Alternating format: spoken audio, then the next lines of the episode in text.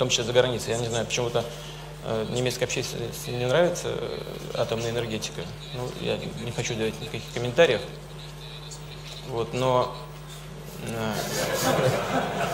я вообще не понимаю, чем вы будете топить. Газа не хотите, атомную энергетику не развиваете. А что вы будете? Дровами топить? Ну, дрова тоже в Сибирь надо ехать. ¿Qué tal queridos amigos? Bienvenidos a un nuevo viaje en el cascarón de nuez. Hoy cogemos el avión o el barco y nos trasladamos al entorno de las Islas Canarias. Recordad que este es el canal de Juan Francisco Calero en el que no hablo de coches, sino de todas aquellas cosas que creo que interesándome te pueden interesar también a ti y que atañen a historias vividas, biografías, empresas y el futuro de nuestra sociedad, nuestra tecnología y nuestra economía. Y hoy vamos a hablar, como digo, de algo muy interesante que sucede en las Canarias y que no, no es el asunto del desgraciado volcán o la desgracia al menos que provoca la erupción de un volcán que nadie puede controlar en la isla de La Palma, desde aquí todo mi saludo, mi cariño y mi abrazo a todas las miles de personas que se han visto afectadas por las fuerzas incontrolables de la naturaleza. Y eso es lo que tiene la naturaleza, fuerzas incontrolables que traen también productos materiales que pueden ser un valor diferencial para la sociedad y específicamente en este caso para la economía de las Islas Canarias y de la Unión Europea. Cuando todo esto pase, seguramente esto volverá a ser actualidad más que nunca. Hoy te vamos a hablar de un monte del que no habrás oído posiblemente nunca hablar, llamado Tropic. Un monte muy especial porque está debajo del mar.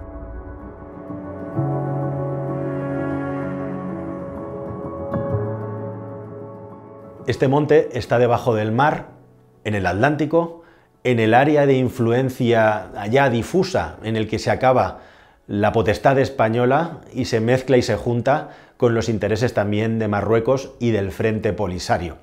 Y este monte Tropic es muy interesante porque no, no fueron investigadores españoles ni tampoco marroquíes los que descubrieron que contiene, que posee una cantidad ingente de materiales que son realmente óxidos metálicos y que conocemos popularmente como tierras raras. Estos investigadores británicos descubrieron que aquí habría tierras raras para abastecer toda la demanda de la Unión Europea entera, por lo menos durante una década. Tenéis que saber que este material, las tierras raras, está muy vinculado con toda la tecnología que se fabrica y se consume hoy en día, desde los dispositivos que llevamos en nuestra mano, como los teléfonos inteligentes, hasta los automóviles eléctricos, pasando por un montón de dispositivos y tecnologías, como digo, vinculadas a lo más avanzado y que tienen mayor valor añadido económicamente. Y el país que es líder en la explotación de tierras raras es China. Tenéis que saber que el 70% de las tierras raras que se minan en el planeta están centradas en ese país, en China.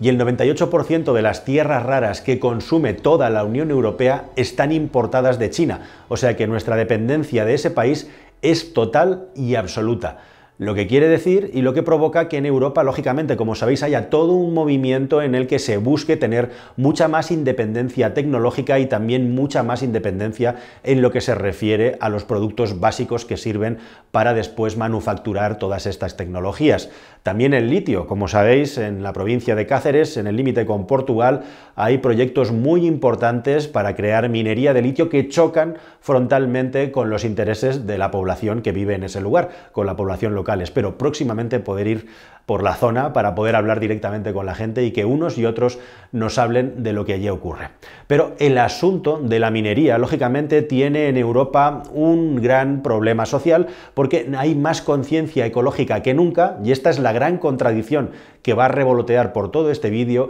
y al mismo tiempo habiendo más conciencia ecológica que nunca y también conocimiento de que debe de haber un cambio para tener mucha menos contaminación en el ambiente y ser mucho más eficientes, chocamos frontalmente con los intereses siempre de grupos locales que no quieren que haya ningún tipo de explotación minera de ningún tipo en ningún lugar. Y ese es el punto en el que estamos en España también, que no es muy distinto al del resto de países de la Unión. Queremos hacer cosas diferentes, queremos no depender tanto de Asia, pero al mismo tiempo no abrimos el grifo a que estas explotaciones mineras se puedan poner en marcha. Y en este caso en concreto, en el caso del Monte Tropic, estamos hablando de una explotación minera debajo del agua, que lógicamente no genera tanta alarma en la la población, porque no se hace un agujero en la tierra, por decirlo de una manera mundana, pero igualmente sí que preocupa muchísimo desde el punto de vista ecológico. Fijaos en un detalle. China y Japón tienen también sus líos y sus problemas, como los tiene habitualmente España y Marruecos desde tiempos ancestrales, y los japoneses eh, decidieron intentar ser mucho más autónomos y independientes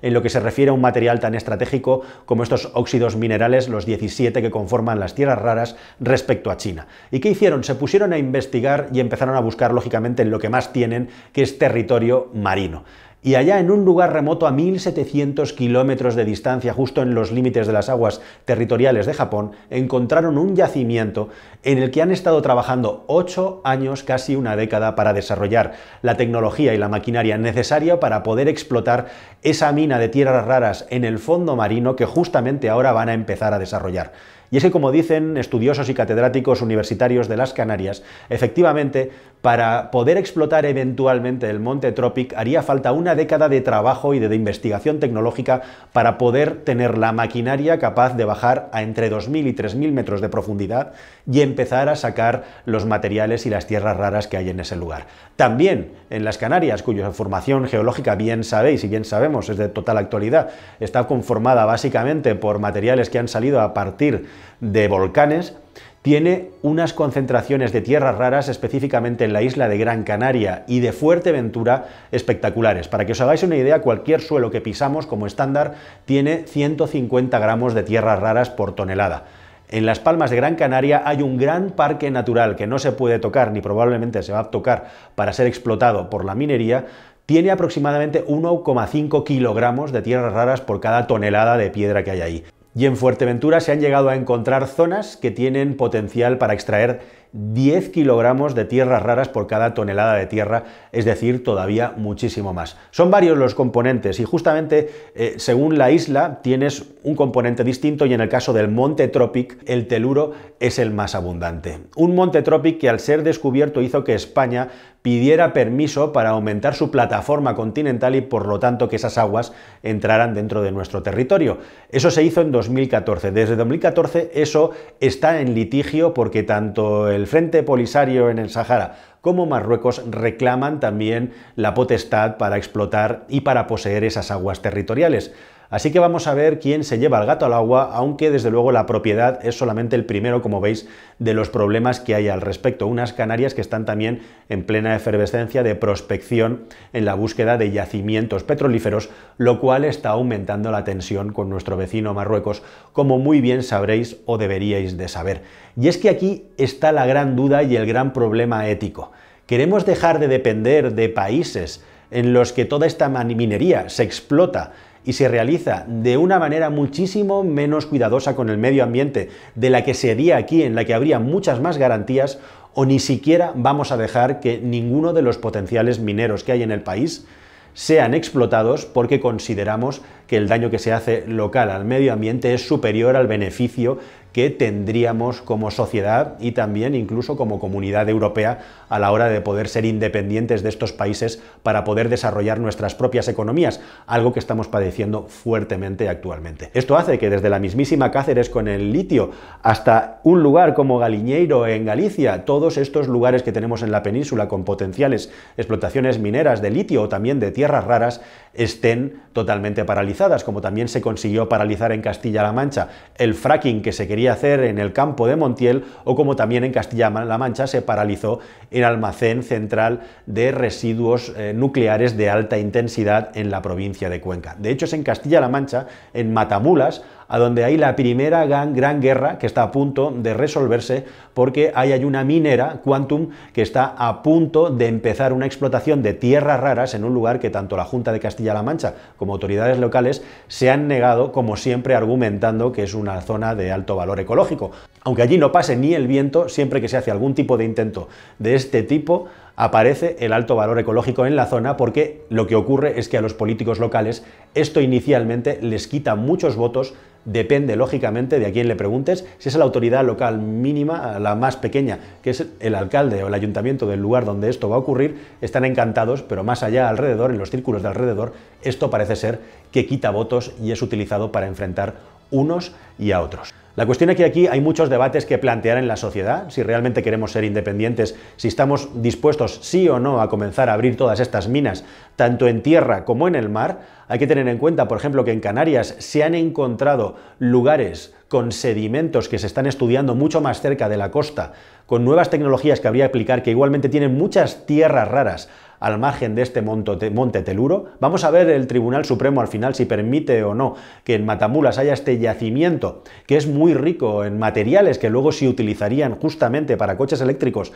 materiales imantados para poder fabricar motores de vehículos eléctricos. Y vamos a ver también en definitiva todas estas peleas geoestratégicas, en qué terminan y si finalmente decidimos, como digo, que aquí no hay que abrir ninguna mina a cielo abierto o en el mar, porque son muy lesivas para el medio ambiente, mientras hipócritamente continuamos aumentando la dependencia de países ajenos para consumir productos que consumimos en masa, al mismo tiempo que en esos países ajenos se utiliza el medio ambiente de una manera salvaje y para nada con todas las precauciones y con todos los mecanismos de seguridad que en teoría están vigentes aquí en el mundo occidental, en la Unión Europea. Nada más, queridos amigos, espero que la información y el debate os haya parecido interesante y nos vemos en otro viaje en el Cascarón de Nuez. Suscríbase, hasta luego.